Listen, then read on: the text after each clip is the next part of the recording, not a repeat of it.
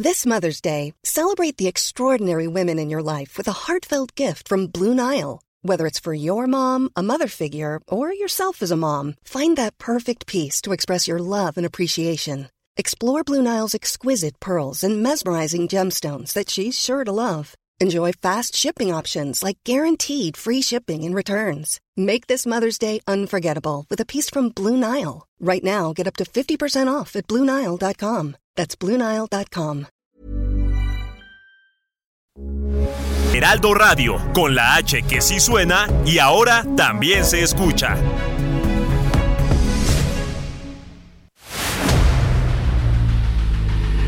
El dedo en la llaga.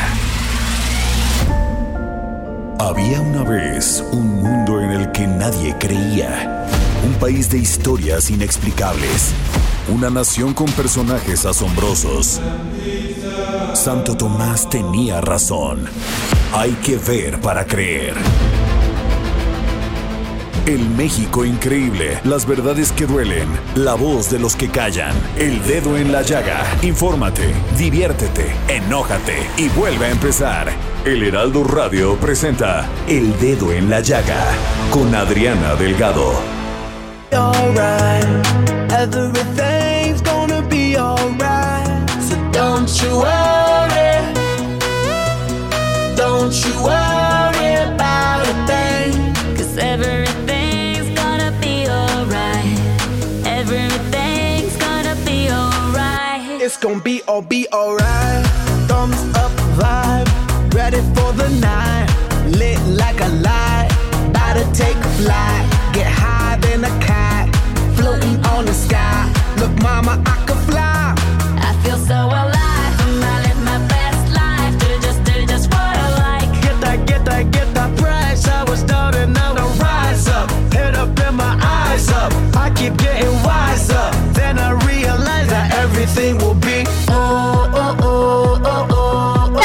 buenas tardes, ¿cómo están? Les saludo con mucho gusto. Yo soy Adriana Delgado. Nos escuchan a través de la 98.5 del Heraldo, Radio del Heraldo Media Group, a través de todo en el país. Y bueno, estamos empezando este dedo en la llaga escuchando a la gran Shakira con esta nueva canción que se llama Don't You Worry. Don't you worry about a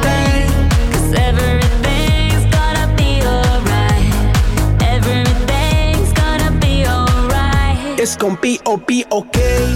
Work hard, play hard. Bueno, y nos vamos con Mario Miranda, reportero del Heraldo Media Group, ya que fue colocado el tubo de 52 pulgadas en, Avenida Sa- en Avenida San Lorenzo y ya comenzaron a distribuir agua a los domicilios. Mario, cuéntanos. Adriana, ¿qué tal? Muy buenas tardes. Pues fíjate que ya se cumplieron 55 horas de que se suscitó esta megafuga de agua aquí en la avenida San Lorenzo, en la alcaldía Iztapalapa. Y como bien lo mencionas, pues ya los trabajos de, de, ¿cómo se llama? de reparación de esta fuga de agua, estas tuberías dañadas, ya están en un 80% de avance. Esta madrugada, alrededor de las 5 de la mañana, fue colocado el tubo, el tubo más grande de 52 pulgadas fue colocado, pues se realizó la soldada de esta tubería, verificaron que no tuviera ninguna falla, abrieron las válvulas de agua, por lo cual se reactivó el suministro de agua en las 32 colonias que resultaron afectadas por los cortes de agua mientras se real- se realizaban las reparaciones de esta fuga de agua. Mencionarte, Adriana, que ya nomás por ahorita están realizando los trabajos de, faltan dos tubos, uno de 12 pulgadas y otro de 4 pulgadas de colocar, ya posteriormente terminarán de, de rellenar con, con la grava que se encuentra en este lugar para posteriormente pues ya pavimentar esta zona. Y también comentarte que por la mañana andaba aquí la alcaldesa de Iztapalapa, Clara Burgada, la que comentó que seguirán realizando los repartos de agua en las pipas, ya que pues, ya se reactivó el suministro, pero en su totalidad todavía no llega a todas las colonias que resultaron afectadas. Adriana, pues continuamos Gracias. al pendiente de la alcaldía de Iztapalapa. Gracias, Mario Miranda. Y nos vamos con Daniel Magaña, reportero del Heraldo Media Group, Heraldo Radio. ¿Qué está pasando en Tlalpan en materia de seguridad, querido Daniel?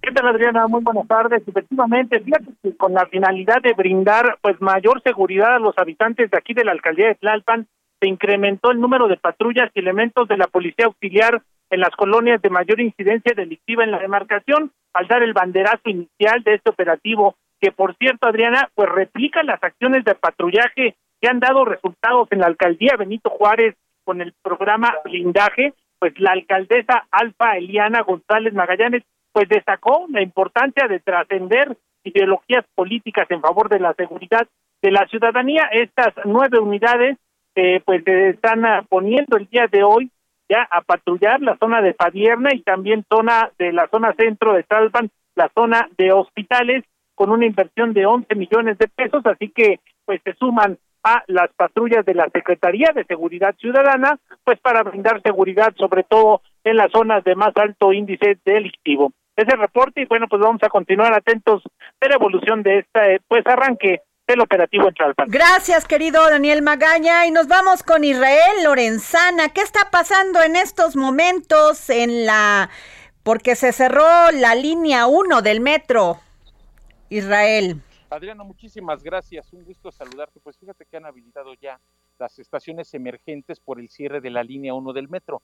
La Secretaría de Movilidad comenzó con la instalación de las estaciones emergentes por el cierre parcial de la línea 1 del Pero- exactamente el 11 de julio. Los trabajos van a comenzar a partir del 9 y el 10 y van a permanecer cerrados el tramo que va de Observatorio a Isabela Católica por trabajos previos y será a partir del 11 de julio cuando inicien las labores de remodelación De este Israel, ¿me escuchas bien? Israel, no eh, se Sí, perdió, se perdió, bien. se perdió el, eh, este la parte en la que me decías que va a estar cerrada del 11 de julio y más o menos tienes alguna idea cuándo se va a volver a reabrir? Sí, Adriana, serán ocho meses Ocho los meses. que se estarán ocupando para los trabajos y estará cerrado de Pantitlán Uy. hasta Salto del Agua en un primer bloque. Ajá. Y por supuesto habrá 220 unidades del RTP para dar servicio a los usuarios de la línea 1. Como alternativa supuesto, de transporte. un poco la movilidad. Ok. Sin duda alguna, Adriana, así será. Bueno, pues muchas gracias, querido Israel Lorenzana. Y fíjense que les voy a decir que a quien me siga y a quien me mande un tweet en este momento y además me diga cuál es la columna que viene en la página 5 del Heraldo impreso, página 5 del Heraldo impreso, se va a llevar tres pases dobles para el partido Pumas contra Tijuana del torneo de apertura 2022 que se jugará este domingo 3 a las 12 del día en el estado, Estadio Olímpico de, la, de CEU. Así que quien me diga en este momento qué columna viene en la página 5 del Heraldo impreso y el nombre y qué título se van a llevar este paso de, este pase doble. Y bueno, pues nos vamos con nuestro querido Alejandro Ope, experto en temas de seguridad. ¿Cómo estás, Alejandro? ¿Qué tal, Adriana? Buenas tardes, buenas tardes, auditorio. Alejandro, dos temas. El primero, este, esta tragedia terrible en Texas, donde pues ya se confirmó que murieron hasta ahorita llevan llevamos 53 migrantes muertos. Y el, me llamó la atención porque este el comisionado de migración en la mañana dijo que estos este tráiler tuvo que haber pasado dos, dos controles, dos sitios en Estados Unidos de control y que pues no los vieron. Pero yo me pregunto, Alejandro, pasaron todo México, porque venían desde, desde, desde Guatemala, El Salvador, según las nacionalidades que han dado a conocer. Pues él nomás se, se enfocó en estos controles en Estados Unidos, pero ¿y nosotros?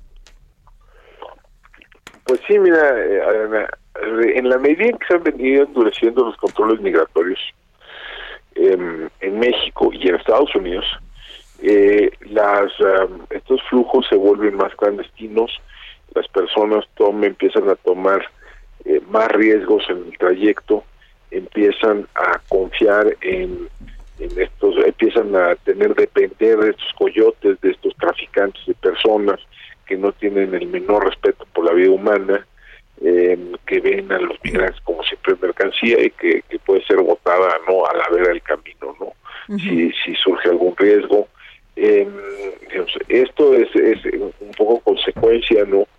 de las decisiones que se han venido tomando a lo largo no eh, de estos años no este endurecimiento gradual pero sostenido no de, de- del flujo migratorio de Estados Unidos Eh, Pero a la- aquí a no la los vimos, Alejandro. Aquí no los vimos. No vimos cómo entraron a México y cómo se ver, traspa- transportaron durante todo el camino hacia la frontera. Es decir, eh, lo- el tráfico de personas, el, eh, el- la operación de estas redes no que, que llevan migrantes desde Centroamérica hasta Estados Unidos, pues sí están envueltas y están protegidas por por eh, diversos vínculos de corrupción con, con autoridades a varios niveles de gobierno. ¿no? Eso yo creo que es un hecho incontrovertible eh, y es un hecho decir y también y de nuevo mientras más se endurece la política no de, de migratoria pues más incentivos hay para corromper funcionarios más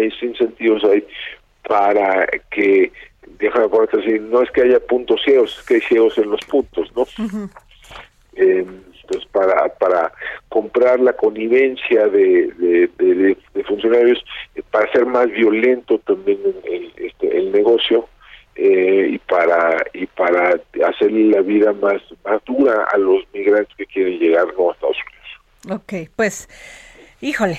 Oye, Alejandro, y ayer Alejandro Moreno Alito, el presidente del Comité Ejecutivo Nacional, eh, ante esta pues ola de delincuencia que no ha parado desde hace muchos años, dice si el gobierno no puede garantizar la seguridad de los ciudadanos, que las familias que lo deseen tengan la opción de armarse para proteger su vida y la de sus hijos, indicó Alejandro Moreno en sus redes sociales y dio una conferencia. ¿Tú qué piensas de esto, eh?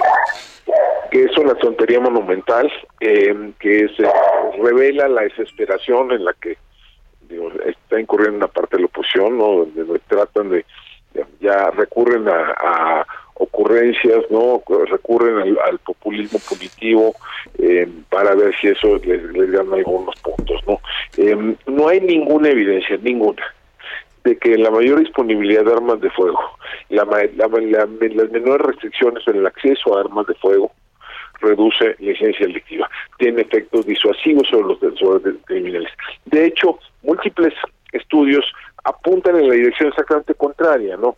Que, que- es decir, dejar darte un en 2015 hicieron en Estados Unidos un, un, eh, metaanálisis de 15 estudios distintos en el cual demostraron que las personas que tienen que tienen armas de fuego en sus, en sus hogares son tienen dos veces más probabilidad de ser asesinadas que las que no tienen. Y entonces, ¿de Eh, dónde? Bueno, a ver, te dejo, te, te, te dejo terminar. Eh, luego otro otro estudio un poco más viejo no que las personas que desde final de, de 98 que las personas que tenían eh, armas de fuego en sus hogares eran tienen cuatro veces más probabilidades de ser víctimas de un de un, eh, de un disparo accidental siete veces más proba- probabilidad de, de ser víctimas de, de una agresión o de un homicidio y 11 veces más probable más probabilidad de, de, de morir eh, como eh, como resultado de un suicidio que las personas que no tienen. Híjole. Ajá. Entonces, o sea, o sea, eh, hay o sea, la, la idea de que los buenos van a- los ma- como lo- lo- los buenos nos vamos a proteger de los malos, ¿no? Porque vamos a vamos a emparejar el, el terreno. Bueno, primero porque no está clara la diferencia de quiénes son los buenos y son los malos. Eh, con armas de fuego, cuando hay más mayor disponibilidad de armas de fuego, el efecto es que se- los conflictos escalan. Claro. Entonces, si un conflicto que a lo mejor hay un choque, alguien choca en, en, en, la calle, ¿no? Y, y a lo mejor se hacen de palabras y, y a lo mejor llegan a las manos. Pero si ambos tienen armas de fuego, acaba el, el conflicto que es otra, otra, otro, otro, otra cualidad. Segundo, eh, es decir, muchas de muchas armas un problema de fondo es que muchas de estas armas que van supuestamente a proteger a las familias pues acaban desviadas hacia el mercado ilícito. Acaban Totalmente. en manos de, aca- acaban en manos de delincuentes. Y además, es, es decir, las personas son, los seres humanos son, son imperfectos, ¿no? Entonces, eh, si tienes un, un instrumento de esta naturaleza eh, y de pronto un día bebiste de más, a lo mejor las consecuencias acaban siendo trágicas, ¿no? Eh, y si no lo tienes, nada más acabas en una, una mala en una cruda, ¿no? Y no con una, no con no, no abriendo fuego contra contra un tercero. Eh, entonces digo, no hay evidencia, es, es, es una simple ocurrencia. Eh, entiendo la popularidad, entiendo por qué la gente quisiera, ¿no? Eh, entiendo la desesperación de, de, de- de la gente por la falta de eficacia de las autoridades, pero ese no, es- ese no es el camino. Ese Esto no es el rumbo. no va por ahí. Pues muchas gracias, Alejandro Ope. Gracias por darnos tu opinión, como siempre, muy valiosa. Muchísimas gracias, Adrián. Muchas gracias. Fíjense que eh, leí la columna de Carla Humphrey, consejera electoral del Instituto Nacional Electoral, y dice en el Universal, paridad en gobernaturas rumbo a la elección en Coahuila y Estado de México. Y ayer eh, también estuve leyendo eh, que el Tribunal Constitucional de Coahuila anuló ayer el decreto 193 del Congreso Estatal que contiene reformas a la constitución local, entre ellas la de paridad de género, que ponía un candado para evitar que la elección de gobernador solo fueran candidatas mujeres. Y tengo en la línea a Carla Humphrey. ¿Cómo estás, Carla? Hola, buenas tardes. Un saludo a ti y a tu auditorio. Gracias, Carla. Pues, ¿qué, eh, ¿cómo ves esto? Pues, este, a ver, la verdad es que parece ser que eh, pues declaran inconstitucional la reforma por un asunto de forma, por el trámite legislativo que no se cumple en sus términos, sin meterse al fondo del asunto. Eh, lo que quedó es que le dan 24 horas al Congreso para, eh, cumpliendo con el procedimiento legislativo, vuelve a emitir la reforma. En este momento, digámoslo así, eh, la sentencia de la Sala Superior del 14 de diciembre de 2020 que obliga justamente a legislar en materia de paridad en gubernaturas, pues solamente está acatada por parte de Hidalgo, porque aunque se aprobó una reforma en el Estado de México, que son las elecciones que próximas que vamos a tener, no está publicada todavía, por tanto no tiene validez jurídica. Entonces, eh, ahora, pues con lo que pasó en Coahuila, pues estas dos entidades no tienen el marco normativo para regular paridad en gubernaturas. Ajá. Y bueno, digamos que si estuviera ya empezando el proceso electoral, que en Coahuila empieza hasta enero, es decir, todavía hay tiempo, yo creería que el INE, como lo digo en mi artículo, tiene posibilidades de emitir eh, otro acuerdo, ya sería el tercero que se hace, porque pues las entidades federativas, los congresos locales y el Congreso de la Unión no están acatando una sentencia de la Sala Superior que las obliga a regular sobre paridad en gubernaturas. Entonces, en este momento, en estas dos entidades no hay esta legislación. Eh, también me queda claro que, eh, pues al ser estas sentencias de la Sala Superior que obliga a los congresos locales y al Congreso de la Unión a regular esta materia, pues la única forma de, de hacerlo a nivel local es con la alternancia, porque claramente Sonora no puede decidir si en Coahuila va una candidata o un candidato, o Estado de México, en Nuevo León, en fin. Entonces, bueno, a falta de esta, eh, ¿qué es lo que hicimos el año pasado? A falta de esta legislación, eh, aprobamos un acuerdo del Consejo General del INE para obligar que de las seis gubernaturas en juego hubieran tres eh, para mujeres al menos y tres para hombres. Entonces, pues en este proceso se cumplió, ningún partido impugnó, hubo un partido que incluso postuló a cuatro mujeres y también tuvimos en general 13 candidatas a gubernaturas y 14 hombres candidatos. Entonces, bueno, en esos términos se cumplió. Me hubiera gustado que llegara otra mujer más a la gubernatura, pero hoy tenemos ya nueve mujeres, siete gobernando, dos electas, y pues es el máximo histórico al que hemos llegado en nuestro país. Carla, y bueno, también la Suprema Corte de Justicia de la, Na- de la Nación va a discutir esto el 4 de julio, ¿no? Eh, el tema de la Corte es que se promovió también una acción de inconstitucionalidad de la Corte justo por esta reforma. Entonces, a mi juicio, pues se queda ya sin materia porque el, el objeto de esta acción era justamente esta reforma constitucional en el estado de Coahuila, que ahora eh, un, el Tribunal Constitucional, que es el Tribunal Supremo con estas facultades, determina que es inconstitucional y a mi juicio se queda sin materia la acción en la Corte. Ok, Carla, y te quiero hacer una última pregunta. Ayer, este, Laida Sansores, gobernadora de Campeche, dio a conocer un audio de los muchos que ha dado a conocer en el martes, en este programa del martes del Jaguar, y ahí, este, pues dio a conocer este audio del, del presidente del Comité Ejecutivo Nacional del PRI. Uy, ¿se cortó? Ya no la tuvimos porque le iba a preguntar que qué pensaba ella sobre el tema de la fiscalización, si iban a, a revisar estos, estos movimientos que salen en este, en este audio y donde pues se maneja dinero en efectivo, pero pues Carla, pues parece que ya se nos fue.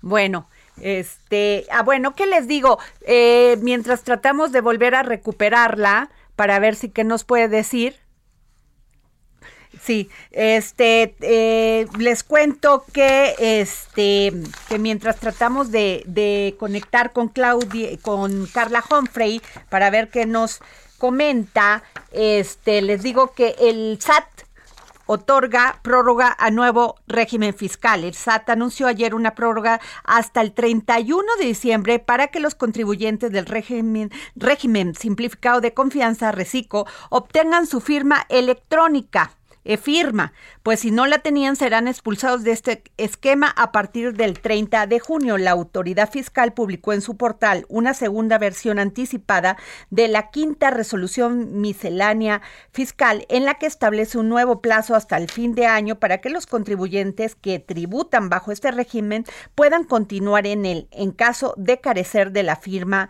de la e-firma. Gilberto Treviño Cárdenas, socio director del despacho jurídico Práctica y Legal, Legal y Fiscal, señaló que la medida obedece que aún existen contribuyentes que tributan en el reciclo. Y bueno, incluye Amazon resignación, reasignación de sexo. Y está muy interesante. Carla, Carla, Carla Humphrey. Sí, hola. Ay, perdón, es que te preguntaba porque ayer exhibió la gobernadora de Campeche que había, al parecer, supuestamente, algunos manejos ahí este de dinero y que de actos de opacidad. En, en, el manejo de los recursos durante las campañas. ¿Ustedes tienen algún, este, algún, algún tema para fiscalizar esto? ¿Cómo, ¿Cómo se vio esta fiscalización del pasado proceso electoral?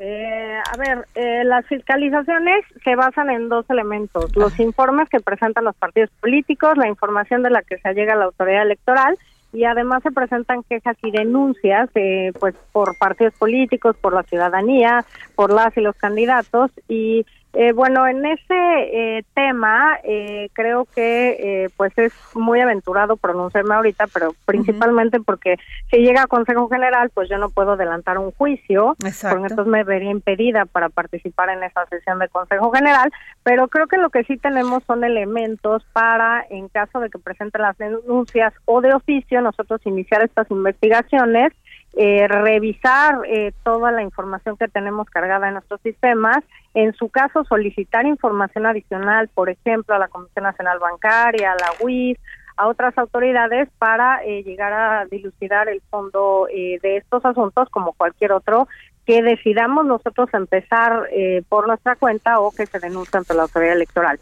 Entonces creo que sin duda será un tema que tendremos que enfrentar, que investigar y que determinar lo conducente. Muchas gracias, Carla Humphrey, consejera electoral del Instituto Nacional Electoral. Gracias. Y bueno, la cirugía de reasignación de género estará incluida a partir de este año dentro de la póliza de gastos médicos mayores que reciben los empleados de Amazon México. La empresa otorga beneficios superiores a los de la ley para todos sus empleados en todos los niveles de la compañía, extendiendo muchos de esos beneficios a sus dependientes económicos sin distinción de género y concede permisos para entrar sin importar si son familia homo o heteroparentales, informó ayer en el marco del Día de Internacional del Orgullo LGBT. Gracias y bueno, nos vamos a un corte y regresamos para seguir poniendo el dedo en la llaga.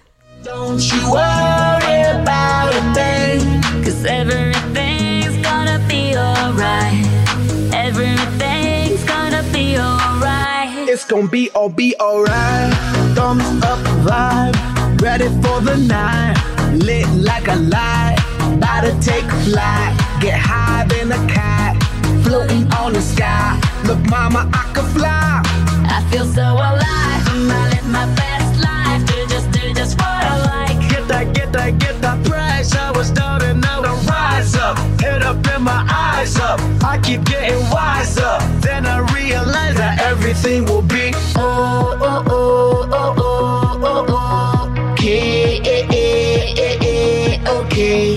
This is how we do it, baby. This is what we say. It's a look at tuyo, vamos a hacer.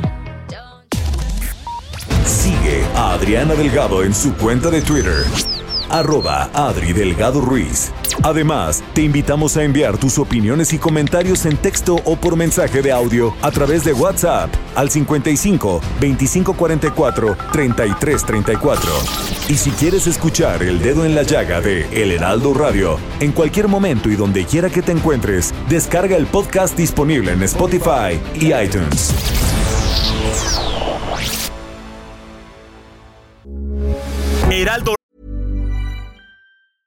Hey, I'm Ryan Reynolds. At Mint Mobile, we like to do the opposite of what Big Wireless does. They charge you a lot, we charge you a little. So naturally, when they announced they'd be raising their prices due to inflation, we decided to deflate our prices due to not hating you. That's right. We're cutting the price of Mint Unlimited from $30 a month to just $15 a month. Give it a try at mintmobile.com slash switch. $45 upfront for three months plus taxes and fees. Promo for new customers for limited time. Unlimited more than 40 gigabytes per month. Slows. Full terms at mintmobile.com. Radio 98.5 FM, una estación de Heraldo Media Group. Transmitiendo desde Avenida Insurgente Sur 1271, Torre Carrachi, con 100.000 watts de potencia radiada. Heraldo Radio, la H que sí suena y ahora también se escucha.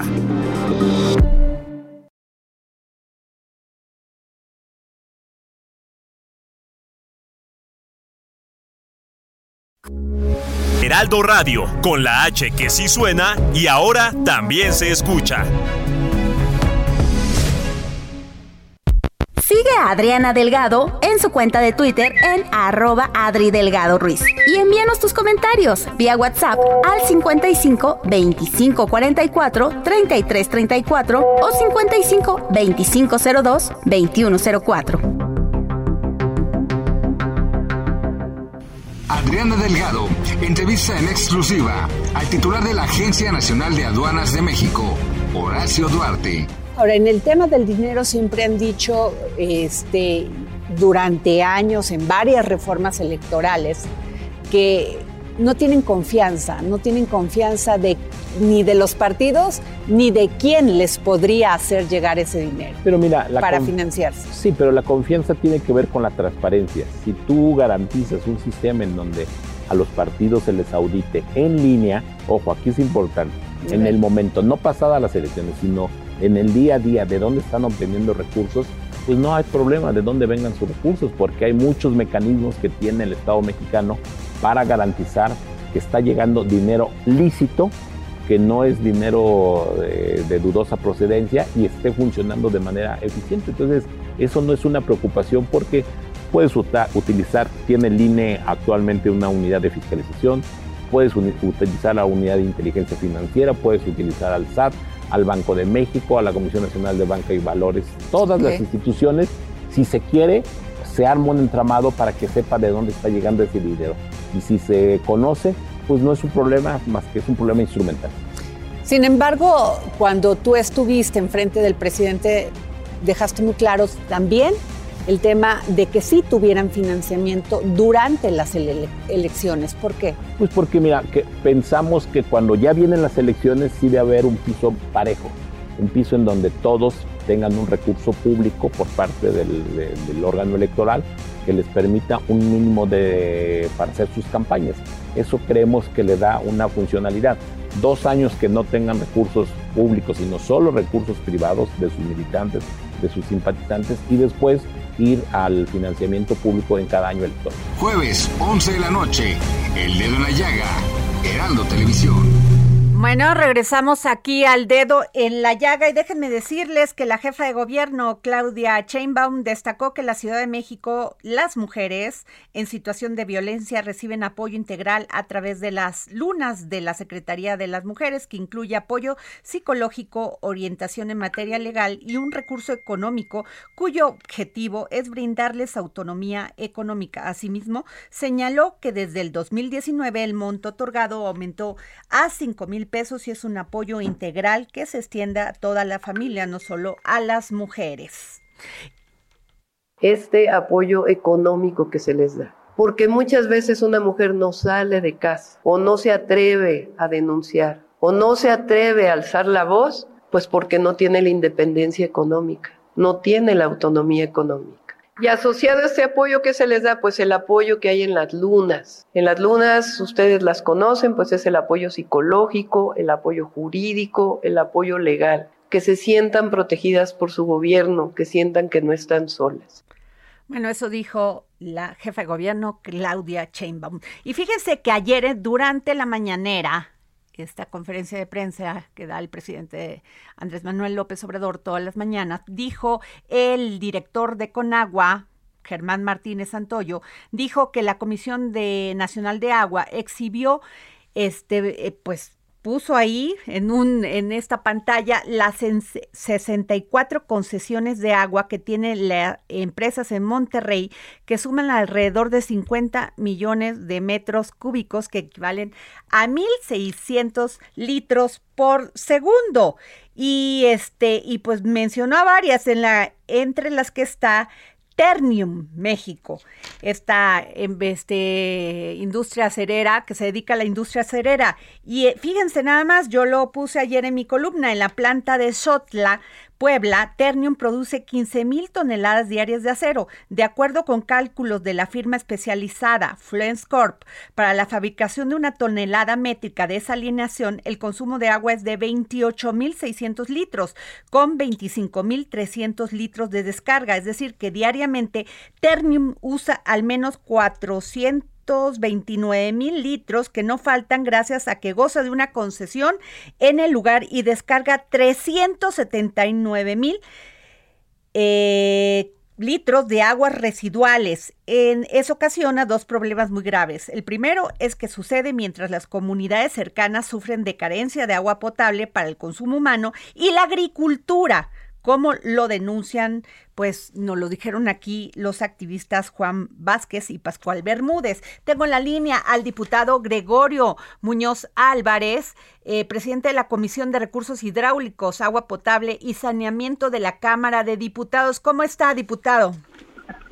Muy buenas tardes, Adriana. Pues hoy el agua es el dedo en la llaga en nuestro país. Así es. Y tenemos hoy que entender el enorme desafío que tenemos todos los mexicanos. Hay un problema de sequía en el norte, paradójicamente nos sobra agua en el sur, pero tenemos un problema en los usos y en la gestión del agua. Mencionabas ahorita con mucho acierto que la industria del acero, por citar el mismo ejemplo que mencionabas, utiliza grandes cantidades de agua potable cuando a la industria del acero, como a la minería, como a la agricultura, podríamos darle agua residual como lo hacen en otros países del mundo, pero que fuera agua residual bien tratada, agua que cumpla la norma elemental para su utilización y reutilización, como lo hacen países desarrollados y como hoy tiene que el México ponerse sobre la mesa la necesidad de obligar a las industrias a que no utilicen aquellas industrias que puedan sustituir el agua, agua potable y estén obligadas a usar aguas residuales. Estoy planteando, Adriana, la creación del mercado secundario de las aguas residuales, como hoy sucede por ejemplo, con un caso de éxito que debemos replicar en la, en la industria de los alimentos en el Valle de San Quintín, en Baja California. Ahí los agricultores están desalinizando el agua para sembrar. Esto es un buen ejemplo que tenemos que replicar en otros distritos de riego en México, o como lo que hoy se quiere hacer en Sonora con el liderazgo del gobernador Alfonso Durazo, para que la industria minera comience a sustituir sus concesiones de agua potable y se queden con las aguas residuales de ciudades como Caborca, Cananea, Nacosari, Babiácori, por mencionarte algunos ejemplos. Hoy el tema del agua nos obliga a nosotros como Congreso, Adriana, a discutir lo que la Corte nos ha mandatado para que elaboremos una nueva ley general de aguas que garantice justamente el artículo cuarto constitucional donde se establece que el agua es un derecho de todos los mexicanos. Por eso estamos hoy terminando este gran diagnóstico de la problemática del agua en México y nos hemos encontrado datos muy importantes para resolver el problema. Este, el primero, ajá, por favor, sí, discúlpeme. Es que tenemos que revisar lo que se está invirtiendo en infraestructura hidráulica en México para que el país atienda el rezago que traemos en materia hidráulica y para que podamos darle mantenimiento, por ejemplo, a las más de 806 presas que tenemos en México, necesitamos invertir, Adriana, al menos el 1% del Producto Interno Bruto. Estamos hablando de más de 76 mil billones de pesos y hoy el presupuesto para este año de Conagua, gracias a la voluntad del presidente López Obrador, hay que reconocerlo, tuvo un incremento sustancial de más de 10 mil millones de pesos y llegó la Conagua a 34 mil millones de pesos, pero todavía no cumplimos el parámetro internacional donde tengamos que invertir lo necesario. Lo segundo es categorizar el agua como un tema de seguridad nacional. Hoy no puede estar sucediendo esta historia que estamos viendo en ciudad, en una ciudad tan importante como en Monterrey, tan importantes para el turismo como Baja California Sur, en aquellos estados donde tengamos estrés hídrico, tenemos que implementar medidas para que ya no exista sobreexplotación por ningún otro sector si no estamos garantizando el agua a los mexicanos. Fíjese nada más, diputado.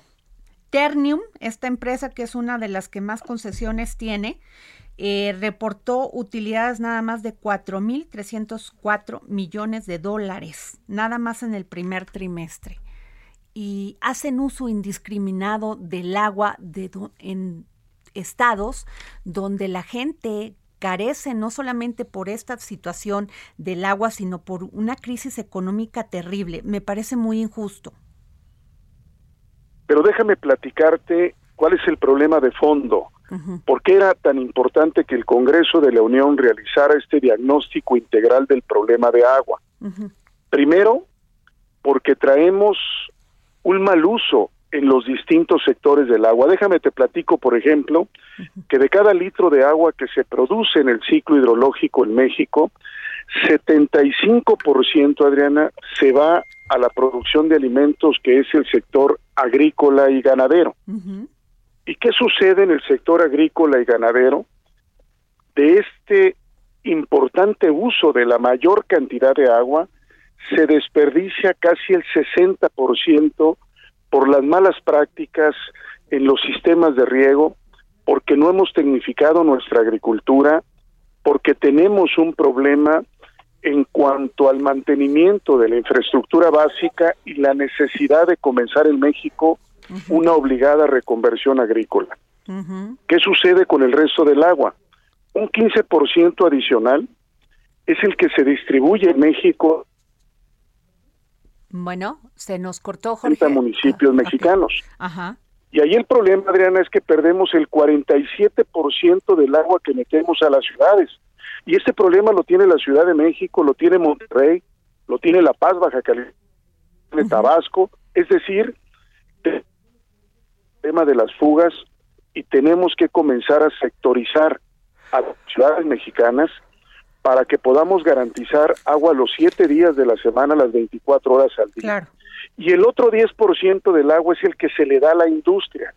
Y en efecto, como bien mencionas, hay un problema de sobreexplotación porque no se cobra el agua a los grandes usuarios. En este estudio que estoy terminando, coordinando a un grupo de legisladores y diputadas de México, con los mejores expertos que tiene este país, estimamos que solamente en las concesiones federales que da la Conagua, México deja de cobrar más de 100 mil millones de pesos al año que hoy tenemos que cobrar, Adriana, para poderle dar agua a los mexicanos. Sí, mientras las empresas y creo que ese es el gran desafío que tenemos enfrente. Ahora, le quiero preguntar una cosa, diputado Rubén Gregorio Muñoz Álvarez. Eh, este, la próxima semana el proceso, el, el, proceso legislativo, se inicia el proceso legislativo para cumplir la sentencia de la Suprema Corte de Justicia de la Nación que le ordenó aprobar la ley de general de aguas. Pero ustedes dije, ustedes este, pusieron en la mesa que solicitarán una ampliación del plazo para cumplir con la sentencia hasta 2023 y me imagino que es esto. Eh, urgió este el diputado Francisco Javier Borrego, que está en la comisión, a regular de forma inmediata el tema de agua en las cervecerías y la industria. Y por otro lado, van a poner en la mesa la discusión sobre los 10 decretos firmados el 5 de junio del 2018 por el entonces presidente Enrique, Enrique Peña Nieto, eliminando las vedas de las 300 cuencas hidrológicas? Tenemos que revisar todo, pero déjame te aclaro el punto más importante de esto que has comentado, que es el resolutivo de la Suprema Corte de Justicia de la Nación. El mandato que recibimos, que fue expedido el pasado 23 de mayo y que lo hizo público la Suprema Corte y que fue comunicado al Congreso el pasado 22 de junio, nos hace ver en su mandamiento judicial que no podemos prorrogar la discusión de este mandato más allá del próximo periodo ordinario de sesiones. En tal virtud, tenemos del primero de septiembre al 31 de diciembre para poder lograr configurar esta propuesta de una nueva ley general de aguas. Afortunadamente hay varias iniciativas ya en la Comisión de Recursos Hidráulicos, Agua Potable y Saneamiento. ¿En qué estamos de acuerdo, Adriana? En que tiene que ser una ley con una profunda orientación social. Totalmente. Una ley que garantice que le demos agua a esos más de nueve millones de mexicanos en condición de pobreza extrema. Por eso el primer rasgo que va a tener esta nueva ley es que va a ser una ley con un profundo sentido de cuidar a la sociedad mexicana. Lo segundo es que vamos a revisar en qué consiste el derecho constitucional al agua y establecer cuál va a ser el parámetro, porque hoy día, por ejemplo, hay estados del país donde una persona se gasta 360 litros de agua al día y otros estados donde una persona gasta 50 litros porque no tienen una red de agua potable. Tenemos que establecer el parámetro para revisar si lo que nos establece la Organización Mundial de la Salud de un mínimo de 100 litros al día por persona, o si vamos a hacer un gran esfuerzo como país para que resolvamos este problema de manera integral. Ok. Pues yo le agradezco muchísimo, diputado Rubén Gregorio Muñoz Álvarez, presidente de la Comisión de Recursos Hidráulicos, Agua Potable y Saneamiento en la Cámara de Diputados, que nos haya contestado la llamada. Gracias será la primera de muchas. Adriana, estoy a sus órdenes. Gracias, muy amable. Y bueno, eh, les estaba comentando que Alejandro Moreno, eh, presidente de, del PRI, eh, ayer dijo que van a presentar una iniciativa de ley para que las familias mexicanas puedan ah, tener acceso a armas de mayor calibre y con mayor facilidad que este, o sea, que tengan la opción de armarse para proteger la vida y la de sus hijos. Y Hoy, el coordinador del PRD en la Cámara de Diputados, Luis Espinosa Cházaro, aclaró que su partido no apoyará la iniciativa de Alejandro Moreno, presidente del PRI, de armar a las familias. Ahí está un primer rozón de esta alianza Va por México. No están de acuerdo con el PRI de esta iniciativa de ley que presentó ayer Alejandro Moreno. Y este, y fíjense que bueno, pues hace 12 años Mariana Lima fue víctima de feminicidio. Tras 50 audiencias, ocho cambios de jueces y la insistencia por parte de Irinea Buendía para alcanzar justicia, hasta ahora el presunto responsable no ha sido sentenciado. Tengo en la línea a Irinea Buendía. ¿Cómo está, defensora de los derechos humanos, madre de Mariana Lima Buendía? ¿Cómo está, Irinea? Bien, gracias. Buenas tardes. Buenas tardes, pues usted sigue en la lucha, sigue en la lucha y es terrible que después de tantos años todavía no vea, no se haga justicia para Mariana. Pues sí, todavía no hay justicia a 12 años. 12 años de que asesinaron a mi hija. ¿Qué le dicen? ¿Qué, ¿Cuáles son las explicaciones que le dan? Porque no puedo, no puedo entender esto de 50 audiencias, 8 cambios de jueces. Y, y, no entiendo que la investigación no estuvo bien armada por el Ministerio Público. ¿Qué fue? Porque mire, le voy a decir lo que ha dicho el presidente de la Suprema Corte de Justicia de la Nación. Y esto lo dijo Hoy en una entrevista dice la mayoría de los feminicidios no se investigan, cuando se investigan se investigan mal, cuando son casos mediáticos además se revictimizan a las víctimas. Los feminicidas no nacen de un día para otro, son parte de una sociedad que ve en muchas ocasiones a las mujeres como secundarias, como desechables, como si no fueran seres humanos. Esto dice hoy Irinea el presidente de la Suprema Corte de Justicia de la Nación. ¿Usted qué piensa? Que es verdad. A nosotras así nos vieron desde hace 12 años. El día de hoy estamos aquí en Chimalhuacán. Pusimos una, una cruz, ya habíamos puesto una en 2015 y nos la tiraron. Nosotras hace 12 años que llegamos aquí a denunciar, al único que le creyeron fue al asesino feminicida Julio César Hernández Ballina. Que era expareja de Mariana, ¿no? Era su esposo. Y el hombre que juró amarla, protegerla y respetarla fue el que se convirtió en su propio verdugo. Y todavía tuvo el cinismo de decir que mi hija se había suicidado. Mi hija no, no se había suicidado porque yo cuando vi el cuerpo de mi hija sin vida, yo inmediatamente me di cuenta que mi hija no se había suicidado porque su cuerpo, aunque ya no tenía vida, hablaba de la violencia que había vivido los últimos momentos de vida. Entonces, los los ministerios, el ministerio público que se que llegó allí al lugar de los hechos, que se llama Miguel Ángel Vítores, eh, que llegó con la médico forense Yaneli Joal, Joali Carrasco Lugo, y que se convirtieron en cómplices del, del, del policía judicial que era esposo de mi hija Mariana Lima Buendía y que la había la había matado vil y cruelmente. La había matado con violencia. Pero ellos se convirtieron en cómplices de su servidor público y así como digo no lo escuché pero usted me lo está diciendo así como lo dijo el presidente de la Suprema Corte de Justicia de la Nación, si nosotros en ese momento, nosotras, mi familia y yo, no nos hubiéramos, no nos hubiéramos eh, dedicado a, a iniciar la lucha y nos hubiéramos sentado a elaborar el duelo por la pérdida irreparable de mi hija Mariana Lima Buendía, ahorita no estuviera preso el asesino.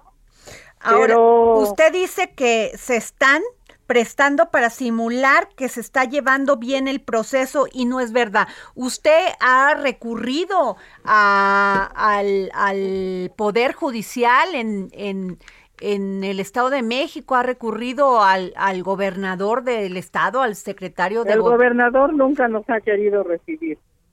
Desde Enrique Peña Nieto Uh Ávila Villegas finalmente nos recibió porque la tenía que dar la orden al procurador de, del Estado de México a que formara un grupo investigador con perspecti- perspectiva de género, porque así lo decía la Suprema Corte de Justicia de la Nación. De otra manera, tampoco hubiera hecho caso a nuestras peticiones. Eh, ahora, Alfredo, Alfredo Mazo, jamás nos ha querido recibir. Hemos platicado con el presidente del Tribunal este, Superior de Justicia, y el cual nos dice pues que desgraciadamente en los procesos así es como hacen a, este, los jueces para alcanzar a las víctimas, los, los que, que se dedican a defender asesinos, los defensores, pues se dedican a alargar y alargar el proceso buscando buscando más este eh, cosas cosas que ni siquiera que ni siquiera existen que ni siquiera existen pero que finalmente ellos le buscan y le buscan y y, y entonces pues pues este a eso se dedican a, a retrasar el proceso a retrasar el proceso nada más Híjole. ¿Para qué? Para que finalmente esté como estamos ahorita, a seis años de que se inició el proceso, pues todavía no hay una sentencia que que, que, que se siente un precedente y nos dé garantías de no repetición. A pesar de que cuando se la Suprema Corte de Justicia de la Nación les dijo les dijo que que ya este y, que ya ya Irinea- formaran el grupo con con investigador con perspectiva de género Irinea. y lo Se nos va a ir el tiempo, nos viene la guillotina, esta no la controlo yo, pero yo le agradezco mu- muchísimo y desde aquí alzamos la voz para que esto se resuelva de inmediato y vamos pues a, a- a manejar toda esta información para que se le haga justicia a Mariana. Muchas gracias Irinea, buen día, defensora de derechos humanos, madre de Mariana Lima, buen día. Gracias. Sí, gracias a usted. Gracias. Y bueno, pues esto fue todo. Nos vamos. Mañana nos vemos aquí para seguir poniendo el dedo en la llaga.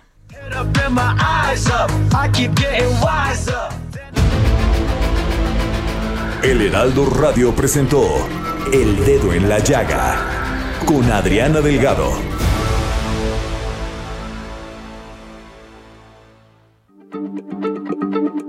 Heraldo Radio, la H se lee, se comparte, se ve y ahora también se escucha.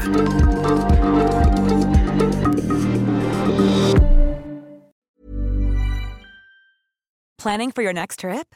Elevate your travel style with Quince. Quince has all the jet setting essentials you'll want for your next getaway, like European linen, premium luggage options, buttery soft Italian leather bags, and so much more. And is all priced at 50 to 80% less than similar brands. Plus, Quince only works with factories that use safe and ethical manufacturing practices. Pack your bags with high-quality essentials you'll be wearing for vacations to come with Quince. Go to quince.com slash pack for free shipping and 365-day returns.